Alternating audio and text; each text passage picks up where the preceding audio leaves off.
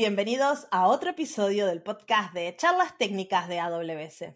Mi nombre es Marcia Villalba y soy Developer Advocate para AWS Serverless. Y otra vez me dejaron sola esta gente. Pero bueno, no estoy sola porque tengo una invitada, pero eso en un, en un momento. Antes les quiero pasar los anuncios de los eventos para los próximos días, semanas. Eh, primero tenemos los Community Days, que ya están en la puerta de la esquina. Tenemos uno en España, en Barcelona, tenemos en Latinoamérica, en Argentina, en Perú, en Chile y no sé en dónde más, porque han sacado un montón. Pero vayan a la página de Community Days, les dejo el link en la descripción del episodio y ahí pueden encontrar todos los Community Days que están pasando en este mes y los que se vienen, porque se vienen un montón más. Y otra cosa importante que quiero que se registren es el CDK Day. El CDK Day es un evento para aquellos aficionados al a CDK, que vamos a tener por primera vez una track en español con 10 ponentes que van a venir a hablar de este tema en español, es online y va a ser el 29 de septiembre. También les dejo el link en la descripción. Y ya con eso dejo de los anuncios y vamos a entrar al tema de hoy. Hoy vamos a hablar con una persona que pasó de estudiar bellas artes a trabajar en Amazon en un rol técnico. Vamos a hablar de sus aventuras de los últimos cuatro años, que cuando hoy hablé con ella me decía, si me hubieras preguntado hace cinco años dónde estaba ahora, no te hubiera dicho esto. Este, y cómo, cómo fue ese cambio, ¿no? Vamos a estar hablando con a Sandra Esturao, que es una business analyst para Amazon. Así que te doy la bienvenida, Sandra, ¿cómo estás? Muchísimas gracias, Marcia. Estoy encantada de estar contigo aquí hoy. Sí, gracias por venir. A mí me encantan estas historias de convertir, de carreras que se transforman totalmente. Este, y cuando charlamos, vos me decías que habías estudiado Bellas Artes. Así que. Estudié Bellas Artes y de hecho lo continúo estudiando, que ahora estoy estudiando mientras trabajo la adaptación al grado. O sea que es, es un cambio, la verdad. Tu vida laboral versus tu vida personal, de estar constantemente mirando números, a estar con temas mucho más filosóficos, la verdad es que ayuda a, liberar un poco el cerebro. Y yo creo que estudiar 20 años más tarde eh, también te ayuda a ver las cosas de otra manera. Entonces, digamos que estoy en constante reciclaje, ya sea laboral, eh, ya sea de estudios, pero bueno, no paro. Sí, así que estudiaste Bellas Artes y me comentaste que también tuviste tu propio emprendimiento, hiciste un montón de cosas antes de llegar a Amazon. Sí, em, estudié Bellas Artes y luego durante 10 años estuve en una tienda em, en Baracaldo con, una compañera de la universidad que sigue siendo una de mis mejores amigas. Un beso, Miriam, si me escuchas. Y bueno, nos encargábamos de, de, eh, vender eh, ropa y complementos eh, de estilo retro vintage, pero llegó un momento en el que al final eh, tienes que ser resolutivo, tienes que llegar con las cuentas a final de mes, ¿no? Entonces, ya no solo era la tienda, ya dábamos cursos de autoemprendizaje para otros comerciantes de nuestra área para tema de redes sociales y demás, porque en aquel momento, digamos que cuando abrimos la tienda era el momento de, cuando se lanzaron las redes sociales y no era como ahora, no tenías community manager, tenías que construir tu propia marca, construirnos nosotros nuestra propia página web. ¿Que no sabes WordPress? Pues aprendes WordPress. Eh, sacarte tú tus fotos, normalmente era la foto y la modelo todo en uno, pero bueno, sí, ha sido, ha sido un viaje bastante interesante los últimos años. Sí, sí. ¿Y cómo llegaste a Amazon? De estudiar Bellas Artes, tener una tienda de ropa, a postular a Amazon. Eh, sí, esto es, sí, es que no puede ser más random la historia. En realidad, em, eh, yo apliqué para un rol de atención al público eh, hice las entrevistas y bueno, pues al final no fui seleccionada, pero eh, la, compañera, que hoy en día es compañera, antes trabajaba para la agencia, em, que en su día me hizo la entrevista, se acordó de mí eh, cuando hubo una plaza que abierta en, la nave de Bilbao. Y, bueno, me llamaron y, desde ahí entré con un rol operativo que estaba en relación con, digamos, la, la, la, actualización de procesos y demás. Y, bueno, pues desde ahí hasta, hasta ahora, hasta Business Analyst. Claro, y ese rol tenía mucho que ver capaz con todos los training que vos estabas dando en tu empresa, que habías aprendido a crear tus procesos, te habían ayudado a llevarte ahí. O sea, ya empezamos a, unir esas experiencias pasadas que a veces uno dice, me pasa mucho cuando hablo con mis amigas, sobre todo, que no son de tecnologías, que me dicen, ay, yo con mis conocimientos nunca voy a poder trabajar en tecnología, que soy contadora o que soy notaria. Y no, hay muchas cosas, como vos decís, que traes desde el pasado que te aportan para empezar a crear un, nuevo camino, ¿no? Absolutamente. Cuando, cuando te autoempleas tú, por decirlo una manera, aprendes a ser muy resolutivo. Es decir, porque Mm, o lo haces tú o lo haces tú, no hay más. Y normalmente, bueno, es o lo haces tú o pagas a alguien para que te lo haga. Y cuando no tienes muchos recursos económicos, te lo acabas haciendo tú. Con lo cual, em, lo que no sabes lo aprendes. Pero bueno, claro. eh, jolín, cuando la gente hay veces que te dice, pues que yo veo esto que es muy complicado, es muy tal, oye, eh, cuando salió Facebook, aprendiste a utilizar Facebook y tienes Facebook. Cuando ha salido no sé qué, has aprendido y lo has tenido. Con lo cual, no me vale. Es decir, todo el mundo podemos aprender si le ponemos un poquito de ganas, la verdad. Claro, y también me imagino que muchas de esas herramientas de tener tu propia empresa, no solo ese entrenamiento y esa resolución, también te ayudan a los, a los principios, a los leadership principles, como les decimos nosotros en, en Amazon, ¿no? Porque hay muchos que son súper eh, alineados con el emprendedurismo y con la habilidad de darte a vos mismo trabajo. Absolutamente de acuerdo. Em, bueno, si tuviera que, que nombrar dos, para mí yo creo que sería Customer Obsession y, y Ownership. Eh, porque bueno, Mm, cuando tú tienes tu propio negocio, siempre tienes que partir del cliente e ir hacia atrás. Es decir, eh, hacer las cosas, como digo yo, a lo Lolailo no vale. Tú siempre tienes que pensar qué es lo que quiere buscar el, que quiere comprarte algo, el que quiere utilizar tu servicio y trabajar de ahí hacia atrás. No pensar lo que tú crees que estaría mejor y ya, a ver si suena la flauta y va bien, ¿no? O sea, y en ese aspecto, pues esa manera de trabajar sí que la aplicamos nosotros eh, día a día en nuestro trabajo, desde luego. Sí, todos la aplicamos porque es parte de, de la metodología de, de Amazon. Y después, ownership, ese yo creo que es una de las Sí. cosas que en todas las entrevistas de trabajo te van a testear a ver si, si tenés ownership, porque no se puede trabajar en Amazon si no sos dueño de tu rinconcito del mundo, porque los jefes, al menos, no sé cómo es en Logistic, pero en mi lado, mi jefe me pregunta cómo estoy, pero no es que me va a decir, tenés que hacer esto, esto, esto, esto, Ah, no. esto, esto, esto.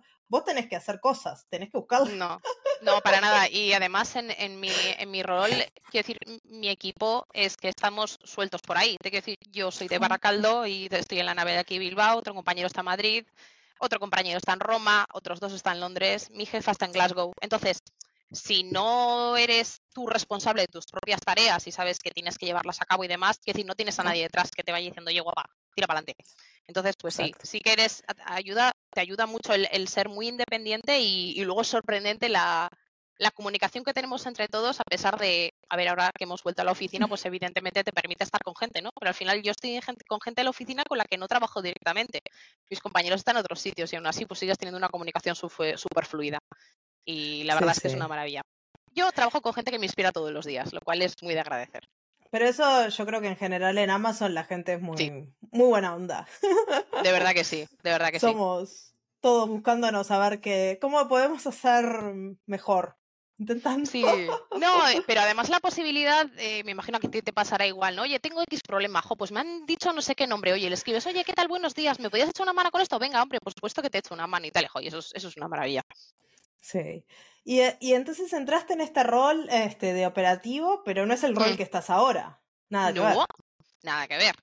Pues, a ver, entré, pues hace unas dos semanas, cuatro años hace que entré en la nave de aquí.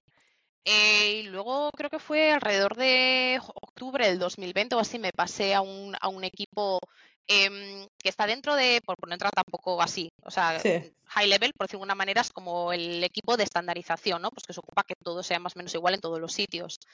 Em, en un rol allí en Europa y tal. Y bueno, cuando llevaba eh, un tiempo en, en este equipo, pues eh, la Y ese analista rol de... no era técnico todavía. No, no, no, no, no, no, Project Management. operativo. Exacto. Project Management. Entonces, claro, eh, nada que ver. Que decir, era- era un, un rol de, de manejo de proyectos en relación con, con la, con la ejecución. Nada que ver, nada que ver. Y teníamos una lista de datos en el equipo y total que la muchacha, pues, pues oye, pues se quedó embarazada, enhorabuena, fantástico, maravilloso y tal. Y entonces eh, dijo a mi jefe, pues, oye, ¿y por qué no te quedas tú a cargo de las cosas? Y digo, no tengo ni idea. Bueno, pues no pasa nada, ya aprendes. y digo, bueno, pues vale. Y mm, claro, no tenía ni na- nada de, de idea de nada, ni de SQL, ni de nada, de nada, de nada. Nada, Sí, cero. pero tenías idea de una cosa que yo creo que la muchacha eh, se dio cuenta, que es del dominio, porque ya hacía unos años que estabas trabajando ahí y entendías Sí. un poco cómo funciona todo este caos que debe ser Amazon Logistics, que es enorme, y lo entendías. Que Claro. capaz si contratan a alguien, sabrá mucho SQL, pero tienen que pasarse seis meses explicándole. y además, el, y además es que los procesos cambian muy rápido. Entonces, lo que vale ahora dentro de dos meses ha cambiado, o luego se retoma, o se, se refunda. O sea, que hay que estar como constantemente eh, actualizándose. Y nada, ya te digo, me dijo mi jefe, bueno, pues, pues te quedas tú. Digo, yo, yo qué hago yo aquí. Y básicamente, pues correr las queries para que se actualizaran las cosas y que los dashboards enseñaran lo que tenían que enseñar y yo, o sea, todas las semanas rezaba lo que no rezo, pero vamos, quiero decir, por Dios que no se rompa nada, porque yo decía, como esto se rompa, yo esto no sé arreglarlo, o sea, no tengo ni idea. Ya me pasó un par de veces que, no me corrían las queries, a que yo venga a saltar un, un mensaje de error. Yo unas sudadas, digo, madre mía, ¿y esto qué es? Porque claro, no entendía absolutamente nada. Y lo que te digo, gracias al, poder eh, contar con llamar a un compañero, échame una mano, me dices por favor que era lo que es esto y tal, pues ya, bueno, lo vas sacando un poco adelante y ya vas aprendiendo un poco, vas aprendiendo de tus errores. Porque si hay una cosa que yo creo que caracteriza este viaje, es que aprendes haciendo. Es decir, tú te puedes hacer 300 em, cursos en online en no sé cuántas plataformas que hay, que hay cursos estupendos y maravillosos. Pero hasta que no te pones tú a hacer tus cosas, no aprendes. Eso es así. No, Eso es así. Y más con algo tan específico que debe ser la plataforma que usan ustedes, con el dominio que usan ustedes. Obviamente, seguramente saber SQL te hubiera ayudado y te hubiera resuelto un montón de dolor de cabeza, pero tampoco hubiera sido la solución a todos los problemas. Sí, me acuerdo de tener meetings con, la compañera como de dos horas, ¿no? Llevándome por queries de mil líneas y explicándome línea por línea lo que decía cada una y yo diciendo, digo, bueno, esta mujer se está tomando un esfuerzo increíble y yo no estoy entendiendo absolutamente nada. Y yo terminaba la call y me, y me quedaba como estaba y, esto es medio de, medio de pandemia, ¿no? O sea, todo ah, Claro, sí, sí, sí, sí, sí, sí, sí. Hombre, claro, por supuesto, todo virtual. Porque al final si dices, jo, pues me siento, me voy con, yo qué sé, a la oficina donde tú estás, me siento contigo al lado. y estoy ocho horas contigo, jo, la acabo entendiendo. Pero online, joder, yo es que acababa las reuniones y decía, madre mía, ¿en qué embolado me han ido a meter aquí, Dios mío de mi vida. Y, oye, pues poco a poco lo vas entendiendo, ¿no? Es lo que te estaba comentando antes offline, que para mí ha sido un viaje un poco de, pues, no sé, cuando Neo en Matrix tenía todas las líneas y eran líneas y luego de repente entiende lo que ve. O sea, para mí fue un poquito así, que poco a poco lo vas entendiendo. Estoy años luz de, entender absolutamente todo, porque vamos, que decir, para mí estoy, digamos, en, en yo qué sé, en la primera etapa del viaje y, tengo mucho para aprender todavía, pero, pero bueno, está siendo muy emocionante eso, desde luego. Sí, sí, y así que pasaste de un rol de nada que ver a un rol técnico y te seguís viendo en un rol técnico en el futuro. Si mañana te dicen vamos para adelante, es lo que te gustó. Sí que me gusta. A ver, a mí lo que más me gusta es que mm, me da una independencia en tanto en cuanto gestión de proyectos. Es decir, mm. eh, que si tú quieres sacar adelante cualquier cosa y tú quieres basarla en datos, no necesitas contar con otro equipo, no necesitas, hombre, evidentemente ayuda de compañeros que llevan los temas eh, es más que bienvenida, ¿no? Pero te permite una autogestión, digamos, de, tus propios proyectos que de otra manera no hubiera podido obtener este conocimiento. Entonces, eh, para mí es muy, muy enriquecedor, desde luego que sí. Sí, claro. Y ahora estamos en Amazon Logistics de Business Analyst este, capaz puedes contarnos un poquito por arriba qué es esto de Amazon Logistics, que no es AWS para la gente que, que nos escucha. Amazon es una super empresa que tiene un montón de patas. Eso es. este, ¿Qué hacen? Y no sé, lo que nos quieras contar. Sí, bueno, pues Amazon Logistics básicamente es la, parte de Amazon que se ocupa de, la entrega de los pedidos que, hacen nuestros clientes a través del portal de amazon.es.com.uk. todo. Eh, yo estoy en, el área de Europa. Tenemos diferentes áreas, eh, pues en Estados Unidos, eh, en Europa estamos en nueve países, luego juraría que estamos también en Egipto, en Arabia Saudí, en Japón. Bueno, se va expandiendo la, red y, además es súper interesante eh, ver cómo cada, cada uno de nuestros de los países, digamos, pues nos adaptamos un poquito a las, a las circunstancias, ¿no? Porque pues hay diferentes eh, culturales que también tienes que afrontar, ¿no? Pues una tontería muy bueno, tontería, que, la gente no se da cuenta, porque en España cerramos al mediodía las tiendas, no porque nos vamos a dormir las siestas, sino porque culturalmente sí hemos cerrado las tiendas al mediodía. Y ese tipo de cosas nosotros las tenemos que tener en cuenta pues, para poder ofrecer la mejor experiencia de entrega al cliente. Esto, por ejemplo, eh, a la hora de cerrar las tiendas al mediodía, los compañeros del Reino Unido no lo tienen en cuenta. Entonces, pues bueno, es, es, muy interesante, ya te digo, ver un poquito cómo, cómo, nos, cómo colaboramos entre todos y, y compartimos las experiencias para intentar mejorar los procesos. Claro, y ahí hay un montón, montón de cosas y una de esas cosas es este, lo que haces vos, ¿no? Que es Business Intelligence y Business Analyst. ¿Qué, qué significa eso? Eh, bueno, básicamente, digamos que mi trabajo es eh, analizar datos, como podría ser en cualquier otra empresa, exactamente igual. Eh, y yo eh, formo parte de un equipo, digamos que cuyo cliente es el resto de la gente de mi organización, de tal manera que cuando se necesita algún tipo de soporte a nivel de datos, pues cuentan con nosotros y nosotros les ofrecemos el soporte que ellos necesitan para cualquiera claro. de los proyectos que estén dentro de la organización. Y esto a las, hablemos de las organizaciones en general, porque es algo que, que se aplica en un montón de organizaciones alrededor del mundo, ¿no? Los procesos de business analyst, de business Efectivamente. ¿Qué beneficios le da a las organizaciones tener un equipo de gente que...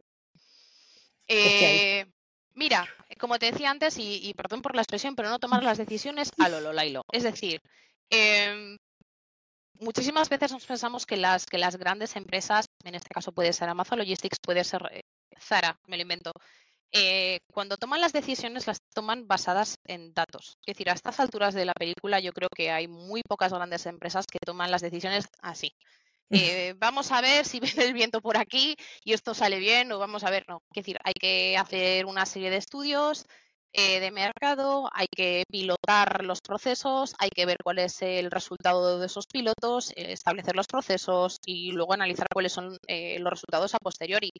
Em, ya, es que además también nosotros para ser muy más eficientes y no trabajar dos veces, que hay una cosa que a mí no me gusta nada que es trabajar dos veces. Entonces, cuando tú analizas los datos y tomas unas decisiones basadas en datos, tú trabajas una vez, no trabajas cuatro, porque estás prueba error, prueba error, prueba error.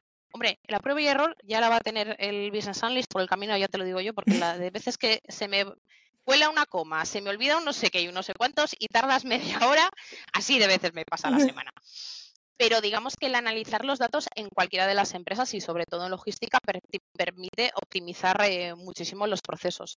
Claro. Eh, y, y, también me imagino, ¿no? Que la mm. prueba y error no está mal, pero si probamos lo mismo 10 veces, está mal. La gracia es probar una cosa, analizar los datos, hacer una variabilidad, probar eso, ver cómo eso afecta y tener una idea, estamos yendo para Justo. el camino que queremos ir o no, porque no es el hecho de no probar y no innovar, pero es el hecho de eh, saber para dónde estamos yendo, ¿no? Nosotros en Amazon y en AWS siempre decimos que nos basamos en datos un montón para tomar nuestras decisiones y es fundamental para poder decir, bueno, estas son mis métricas, estas son las, las cosas que estoy haciendo, yo lo hago en mi, en mi persona, ¿no? Que tengo mi entendimiento de, no sé, cómo le va el podcast, a ver, si me baja la retención, es que desde que entró Guille me bajó la retención, tengo que echarlo. Eh, no, mentira. Este, pero ese tipo de cosas ayudan a que uno después pueda decir, bueno, esto está bien, esto no, qué hice raro acá, qué cambió, qué pasó, este, y hacerte esas preguntas, ¿no?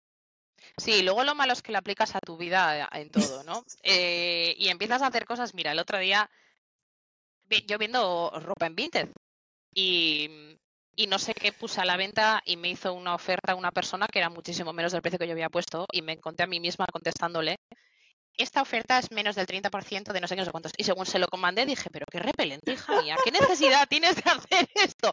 Porque tú no te das cuenta de hasta qué punto llega un momento en el que tú aplicas todo eso a tu vida diaria. La verdad es que sí.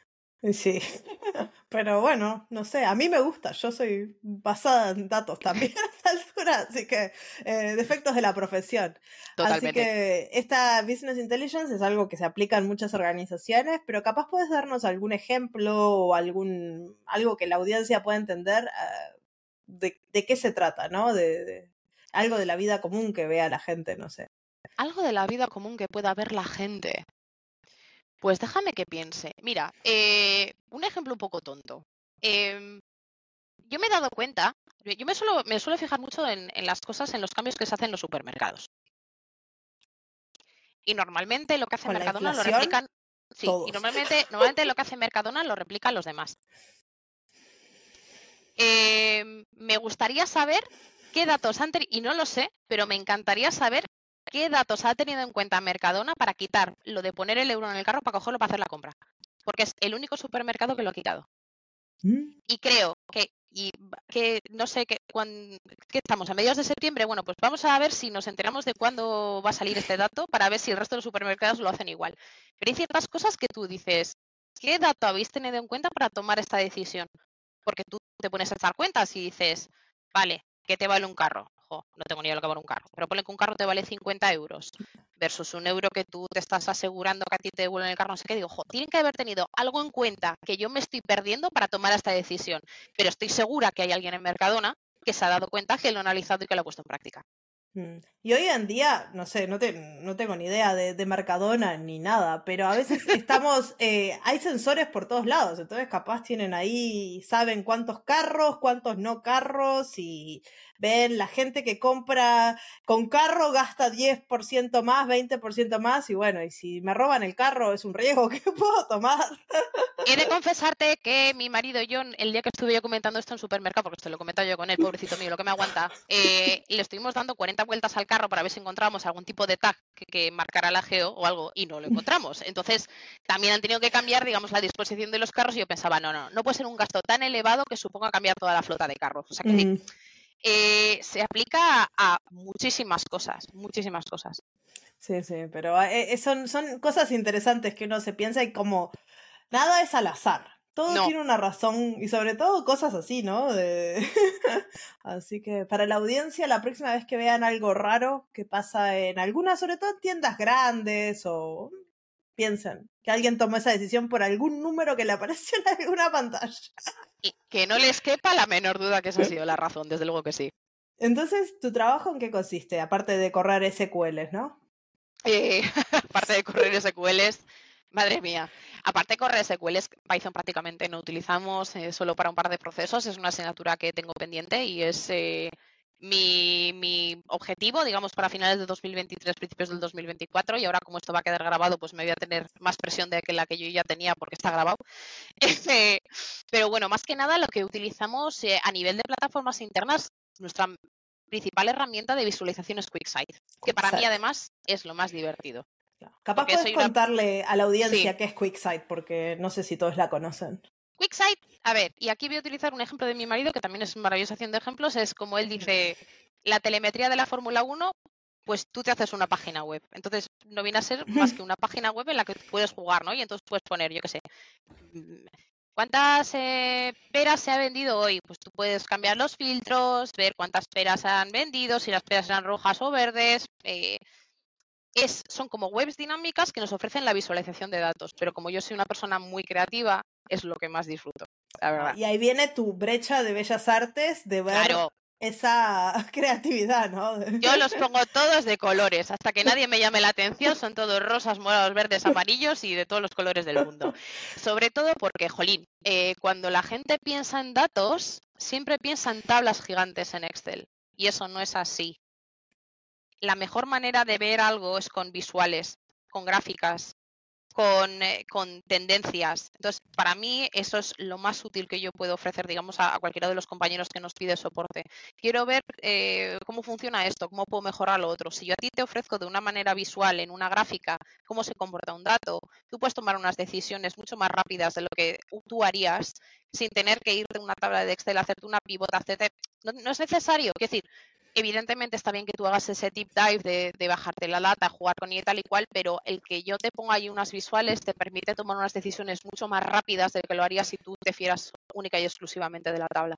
¿Y cómo es el, no sé, el día a día de alguien que trabaja en, este rol, no? Viene, no sé, un, alguien de leadership y te dice, me gustaría entender ¿Cuántas eh, peras se venden en proporción de manzanas? ¿O es algo que vos tenés datos y empezás a decidir que... No, no, no, no, no, no. Normalmente trabajamos, eh, bueno, pues por proyectos, ¿no? Depende del soporte que nos pidan. Eh, puede ser, digamos, el desarrollo de un proyecto por completo.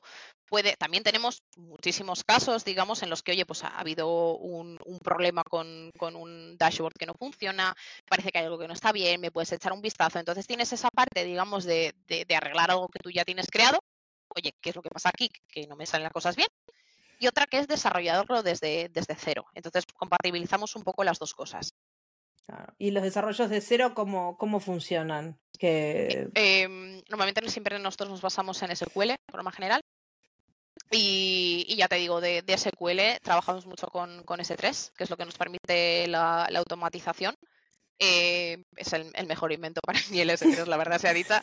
Y luego de S3 lo vinculamos a, QuickSight. y viene al, generalmente el requisito viene de arriba, de alguien que te dice, este es el proyecto, queremos entender cómo funciona la relación entre estas cosas. Eh, y ustedes tienen que ir a buscar esa relación a ver cómo, Efectivamente, efectivamente, sí, eso es. Y ya te digo, y, luego, bueno, eh, nuestra principal, em, eh, digamos, objetivo siempre que, que tú construyes lo que sea es automatizarla. Claro. Y no tener que estar constantemente pendiente de ello. Al final tenemos herramientas como S3, como QuickSight, que te permite la automatización absolutamente de todo. O sea, lo cual es maravilloso. Quiero decir que eh, tú puedes lanzar un proyecto, tampoco te voy a decir olvidarte, ¿no? Pero te permite saltar a otra cosa y no te que estar constantemente pendiente de si aquello se refresca, si va bien o si no tal, porque tú lo creas y va solo. Claro, porque ustedes, por ejemplo, tienen toda la información, toda la rata RAW, creo que le llaman, ¿no? Este, en S3, por ejemplo, todo, no sé, JSON, Parquet, lo que sea que junten. Este, y después crean como queries dinámicas en QuickSight, que se van actualizando y refrescando, me imagino. No, más bien nosotros creamos eh, las queries, digamos, dentro de una, de una plataforma interna que vinculamos con S3 y luego de ahí nos van a QuickSight. Así es normalmente como suelen funcionar. Sí, porque QuickSight también tiene una forma de como actualizar dinámicamente. Sí, sí, sí. A ver, eh, QuickSight tiene. Eh, yo normalmente utilizo una o dos variables, digamos, a nivel de, de feed de, de, data, pero y, ya te digo que es algo que sí que me gustaría explorar, el ver, joder, porque yo cuando me meto allí y veo datasets y veo como 40 variables diferentes, digo, pero ¿quién usa todo esto? Y hay gente que lo usa, evidentemente, que para eso está. Eh, pero QuickSight tiene muchísimas más posibilidades de las que yo exploro, estoy, estoy completamente segura, pero bueno, llevo en el rol ahora mismo ocho meses, con lo cual eh, espero que dentro de otros ocho pueda por lo menos saber utilizar la mitad de lo que veo allí. En ocho meses no sé qué vas a estar haciendo a este ritmo. Porque si te preguntan hace cinco años qué estabas haciendo en cinco años. Esto no, ya te lo digo yo. Quiero decir, cualquier otra cosa, pero esto desde luego que no. O sea, yo creo que dentro de, ¿Sabes cuando te hacen estas preguntas en las entrevistas de qué te ves haciendo dentro de cinco años? Yo creo que tuviera que contestar cualquier cosa menos esto. Y nunca sabes dónde te va a llevar la vida. Y nunca sabes además. Es decir, que tienes que darle también una oportunidad a estas cosas. El que tú no tengas un rol eh, puramente técnico en inicio no quiere decir que tú no lo puedas desarrollar, no quiere decir que tú no. Esto se aprende. Esto no es. Quiero decir, esto no es como yo he nacido con ojos azules, me tocan los ojos azules. No, pues si no sabes, pues aprendes. Y si te cuesta un poco más, pues empleas un poquito más de tiempo y punto pelota. Quiero decir que tampoco tiene más, más misterio. Sí, sí, sí. Eso es. El otro día estábamos hablando con unos amigos exactamente de esto, que no sé, yo hice un, los estudios de, maestría fueron súper prácticos y todo lo que aprendí cuando estudié mi maestría ya no existe. O sea, es como, para hacer todo nuevo tengo que aprender todo de cero. O sea, todas las herramientas, aunque yo soy muy técnica, estoy como todos, en cero. Cuando arrancas con una herramienta, capaz, obvio, tengo más este, eh, conocimientos teóricos y puedo ir un poco más rápido, pero las, estas herramientas cambian tanto y hay tantas y son tan nuevas que no tiene por qué ser una limitante no conocerlas de antes, porque seguramente la mayoría no las conocían de antes porque es algo muy nuevo. y, este además Amazon, la velocidad a la que se mueve, que te vas de vacaciones dos semanas y cuando vuelves dices, ¿pero qué ha pasado aquí? Muchas veces que ha habido igual alguna actualización de proceso, algún cambio en un uso de la herramienta, lo que sea. Y y ya que según llegas de vacaciones tienes que sentarte con un compañero, me he perdido algo importante, sí, no, tal, y entonces cogerlo desde ahí, la verdad. Te tengo una mala noticia. Vos hace ocho meses que estás en el rol y ahora en diciembre se viene la conferencia anual y siempre lanzamos de todo. Así que. Qué bien, qué bien. Así estoy entretenida en enero. Muchísimas gracias, Marcia. Exacto, porque como sos nueva en esto, yo te cuento qué, qué vas a hacer tu enero. Buscar todas las actualizaciones que va a tener QuickSight. Desde luego que sí, desde luego que sí. Porque es lo que hacemos todos, sentarnos todo enero a consumir videitos y a ver cómo funciona todo lo que cambió. Pero, pero me gustaría hablar un poco del proceso, ¿no? Porque vos empezaste eh, y decís que estás en este rol hace ocho meses, así que antes no eras una persona técnica o no te había interesado, eh, lo tenés muy fresquito. Y capaz hay mucha gente que nos está escuchando que le interesa entrar a, la parte de business analyst o le interesa entrar a un mundo más técnico. Me gustaría ver si tenés algunas recomendaciones así de, de, caminos para seguir, libros, materiales, podcasts, no sé, paso a paso. Vale. puedas decir. Lo primero, no paguéis por cursos, para empezar, ¿vale? Porque eh, el error que se comete muchísimas veces es que piensas, mira, me voy a apuntar a este curso y entonces como le paga, pues lo voy a hacer y no sé qué, no sé cuánto. Y al final es una presión añadida. Cuando se puede hacer un approach al mundo con algo mucho más suavecito y luego una vez que tú ya estás seguro de lo que tú estás viendo y lo que estás, si lo estás entendiendo y si te está gustando, porque tampoco hay que presionarse, ya te coges tú tu curso. Em, hay youtubers estupendos y maravillosos, eh, como hay un chico que está por ahí en LinkedIn que se llama Alex Freber, que tiene unos vídeos buenísimos, que además no son para nada pesados, que te lo explica súper bien todo. Eh, yo no sé cuántos vídeos puede tener el canal, pero prácticamente de casi todos los conceptos que, puede haber a nivel de data. Eh, pues como todo el mundo, ¿no? Que al final, pues, ¿qué tengo yo por aquí? Lo tengo todavía guardado en los bookmarks, a ver, que tengo Datacamp, te, te Codefinity, sí, luego te lo paso. Eh, Datacamp, Codefinity, eh, todos estos, pero a mí, por ejemplo, lo que más me ha servido, que claro, yo al final tengo la fortuna de, estar con un equipo maravilloso y estupendo del que aprendo todos los días, ¿no? Entonces, eh, uno de mis, eh, de mis compañeros, Folarín, al final, pues para mí ha sido mi gran fuente de aprendizaje porque yo cogía sus queries y me las trasteaba. Y te, las trasteas.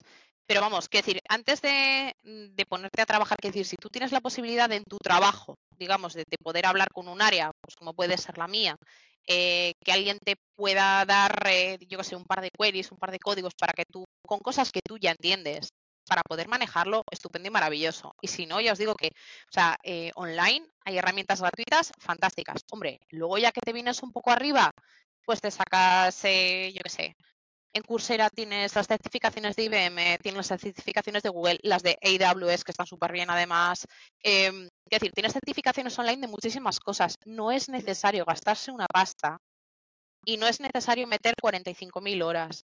Porque además, a mí, ¿eh? de verdad, cuando me he metido 45.000 horas acabas quemado.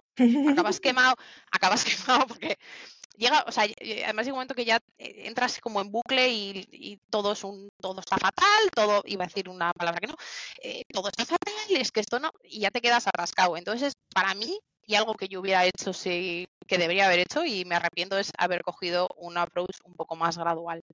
La verdad que sí. Sí, pero me imagino que habiéndolo hecho así tan a tope también te permitió quemar esas horas más rápido. Hay que verlo así, a la pasar el trago. Pero, eh, sí, sí, eso es, pasas el trago y pasas el trago todos los días, porque errores pues sigues cometiendo todos los días y yo soy, como se dice en España, soy una cagaprisas y pues errores que cometo todos los días y que no aprendo y que aprenderé es que quiero llevarlo todo al dashboard lo antes posible y luego me di cuenta de que me faltan cosas, tengo que amend la query, y luego volver a pasarlo a QuickSight es mejor que te asegures que tienes cada uno de los pasos hechos antes de ir al siguiente. Y yo como soy tan rapidilla, pues bueno, esa parte la estoy todavía puliendo de mí, pero bueno, poco a poco. Y eso no tiene nada que ver con, software, eso es más ah, no, no, no, eso es una... terapia. literal, literal. Eso viene uno ya de casa, sí. Exacto, pero bueno, yo soy igual, yo soy de manos rápidas, como me Después preguntamos, este, ¿y por dónde entonces arrancar en el trabajo o con conocidos, pedirles material despacito, viendo a ver si te gusta, si no? Este, ¿Cómo fueron tus primeros meses? ¿A vos en enero te dijeron, eh, esta persona se va de baja maternal?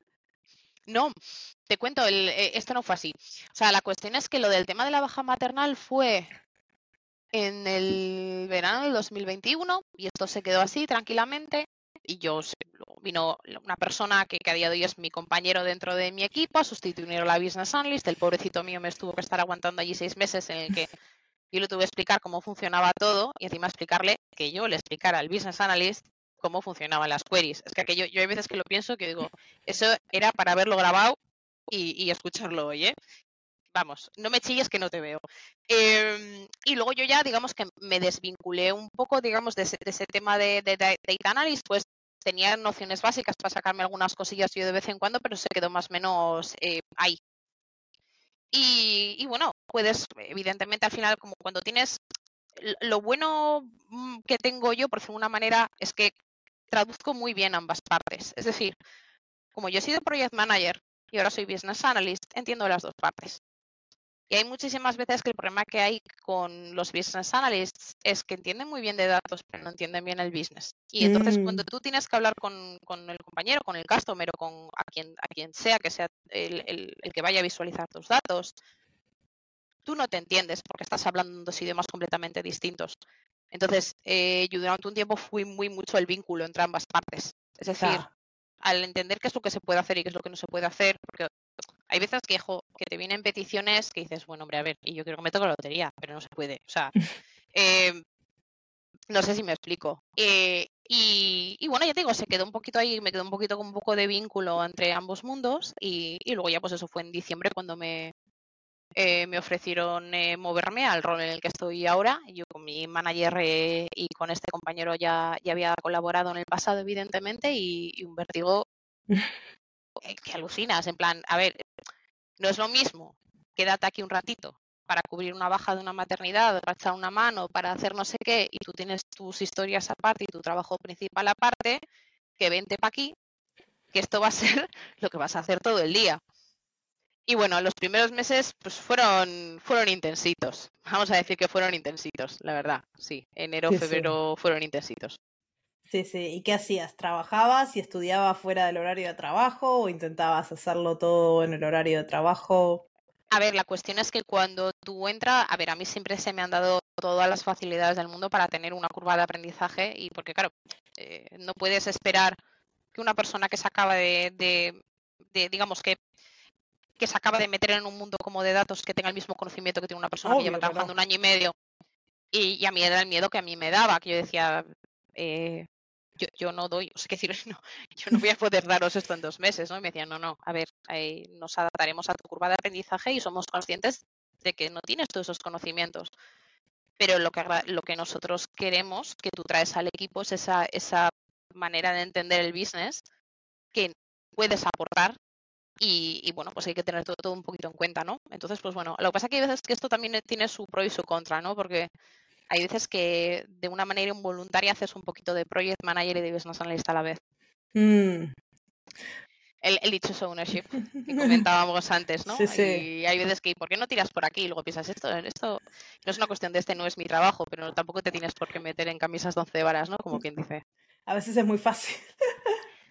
Sí, efectivamente. Pero sí, los dos primeros meses ya te digo, en coger las queries de mi compañero y, parte por parte intentar entender todo lo que ponía allí, más luego a la par haciéndote los cursos. Y luego, claro, el, problema es que tú aprendes un SQL online y luego te encuentras que el que utilizamos internamente no es el mismo. y por Dios, por Dios no. Claro, cuando ya habías más o menos entendido una cosa, es que eh, para mí el tema de los SQL flavors es un poco como los acentos en castellano o en cualquier otro idioma, es igual. al final llega un momento que acabas entendiendo que es lo mismo y que simplemente cambian, que sea una manera de escribir o y luego el algo que me que acabas entendiendo con el tiempo de SQL, que eso sí que me ha costado, es em, que también es como los acentos, es ver las maneras de escribir las cosas que tiene la gente. Y, algo en lo que yo me enfoco mucho en es escribir cosas que sé que los demás puedan leer. Porque hay veces que te encuentras con unos códigos que dices, madre mía. te, ha tocado, te ha tocado leer códigos de otro y, te acordás.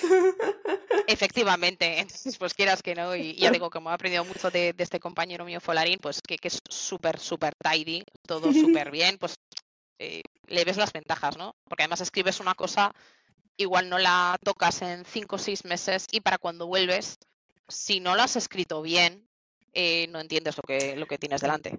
Yo siempre digo, la Marcia del futuro me lo va a agradecer y intento...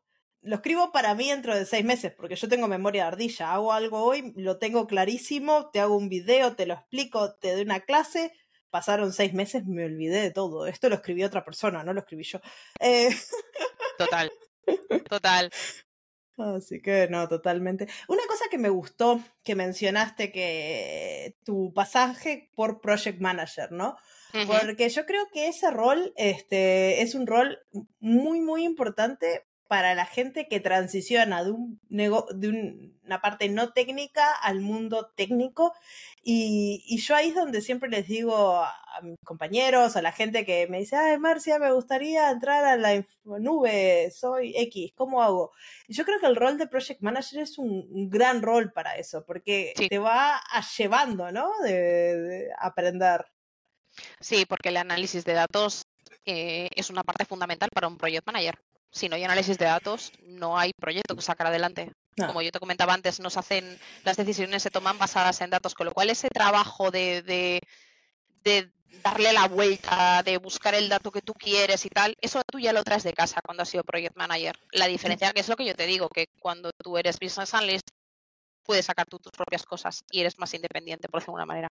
No, es un rol diferente, pero, pero es un gran paso para empezar a entrar al mundo técnico. Y a veces no tenés por qué ir al business analyst, también puedes ir a un desarrollo de software o a otras carreras dentro del mundo técnico de, de, de, una empresa, ¿no? Pero el, el, rol de project manager yo creo que es un rol muy pivotal entre la gente que viene de un dominio que no es técnico, no sé, soy médico, soy contador, este, y yo a veces les digo a las personas, mira, si tu carrera es, no sé, sos contador, busca una empresa técnica que haga software de contabilidad y estén buscando project manager.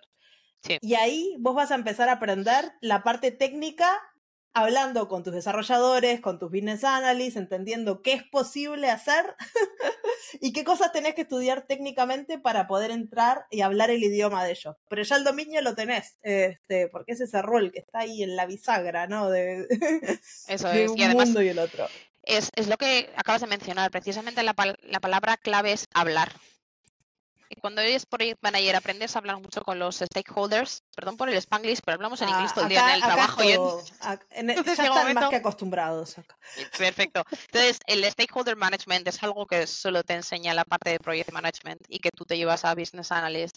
Em, y también el, el cómo eh, el cómo trasladar el mensaje, el adaptar el mensaje en función de la persona que te está escuchando, el saber explicar las cosas para todos los públicos, por decirlo de alguna manera. Pues de ahí estos eh, ejemplos estúpidos que tengo yo para todo siempre, que siempre busco analogías eh, del día a día porque creo que es la manera más sencilla de, que, de hacer llegar un mensaje para todo el mundo, ¿no? Por independencia del nivel técnico que tú tengas. Y sí, es como lo más difícil, explicarle a tus padres de qué trabajás. Y es como, a los míos no lo ¡Ah! saben. No, los míos no. Mis, mis, padres dicen que tengo muchas pantallas y ya está. Se han quedado ahí. Yo no quiero ni imaginarme qué piensan que hago mis padres, pero No, además, eh, a medida que han ido pasando mis roles en Amazon, el, la, quiero decir, iba así la gráfica, ¿no? O sea, iba así el rol y, mis padres cada vez entendiendo menos. Entonces llega un momento que no, la niña está todo el día con el ordenador y ya está, ahí se ha quedado la cosa. Estaban tan felices que habías estudiado Bellas Artes y que ibas a hacer cosas bonitas y ahora... Bueno, felices porque estuviera Bellas Artes tampoco es precisamente, pero bueno, siempre ha sido muy supportive y muy lo que quieras mientras tú seas feliz. Pero bueno, yo siempre he pensado que eh, em, hay que estudiar lo que a uno le gusta y no pensar, no sé, eh, más que nada porque he visto a mi alrededor gente a la que por presiones, digamos, de, de, las instituciones educativas se le ha presionado para estudiar ciertas carreras, luego ha supuesto muchos problemas a nivel personal. Entonces, pues bueno, hay que hacer lo que a uno le gusta y, joder, que la vida es muy larga. Eh, no tienes porque no tiene por qué todo el mundo tiene que sacarse la carrera en un año, no, o sea, año a año. No tienes por qué sacarte lo que tú quieres con 18 años. Pues bueno, si la vida va precisamente de ir viviéndola, ¿no? Es decir, hoy estás aquí, mañana estás allí, disfruta el camino e intenta aprender de, cada una de las etapas, ¿no? Y esa es otra cosa fundamental que siempre, este, siempre les digo a las personas que me dicen, ay, tengo 40 años, soy muy mayor para entrar al mundo tech o lo que sea. Yo les digo, no, porque esos 40 años que viviste, aprendiste algo, ya sea trabajaste en una tienda o trabajaste en tu profesión o hiciste X, Y, tuviste 300 startups, no sé, hiciste mil cosas. Y todo eso, vos lo podés trasladar al mundo tech de diferentes mil formas con diferentes habilidades. Capaz no sabes programar, pero la programación es un skill. Vos ya traes 200 millones de skills. O sea, por empezar tarde no significa que vas a empezar desde un nivel este, totalmente desprivilegiado, vas a empezar desde otro nivel, desde otra escalera totalmente diferente del chico que hizo informática con 18 años, entró a la uni, después a la carrera de programación. Sí, obvio, él hizo otra ruta pero no por eso vas a tener, este, no vas a tener oportunidades, vas a tener oportunidades re diferentes, este, y el mundo es muy dinámico y hay lugares para todos, así que eso es un... Te diré que estoy a cuatro meses de los 40, ¿qué me vas a decir? y bueno, ¿quién te hubiera dicho? ¿Dónde empezaste ¿Qué me hubiera dicho? ¿Qué me hubiera dicho? No, desde luego. Eh. Eh, cuando, yo empecé, cuando yo empecé a estudiar acabamos de cambiar de una moneda a otra en España, sea que fíjate si hace años. Este, pero esa yo creo que eso es lo, bonito de, de, de, hacer cosas, ir probando cosas y la informática es una herramienta, o sea, dentro de la cual uno puede hacer muchas cosas, así que no. Eso es. Eso no hay que encasillarse. Y yo creo que con esto ya les contamos a la gente, espero que en este momento los perros estén muy inspirados, porque acá en mi audiencia pasea mucho perro, este, estén muy inspirados y estén compartiendo este episodio con todos sus amigos que le hacen las mismas preguntas que me hacen a mí.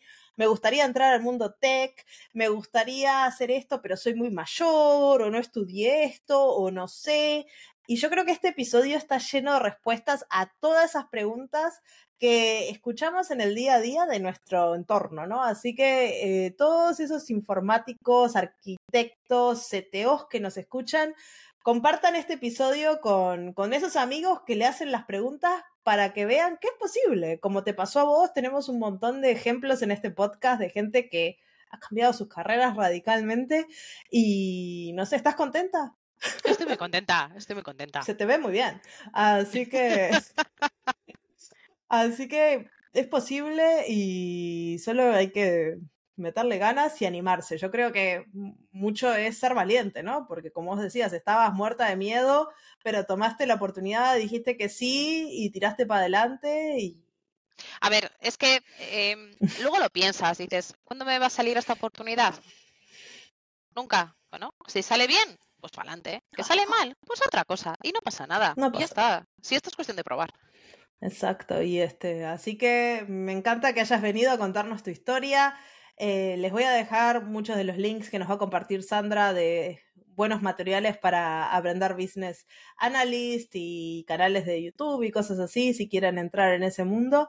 Y te agradezco un montón otra vez, le agradezco a la audiencia por haber escuchado hasta el final, así que muchas gracias. Gracias a ti, Marcia. Gracias por tu hasta tiempo. Luego. Chao. Hasta luego.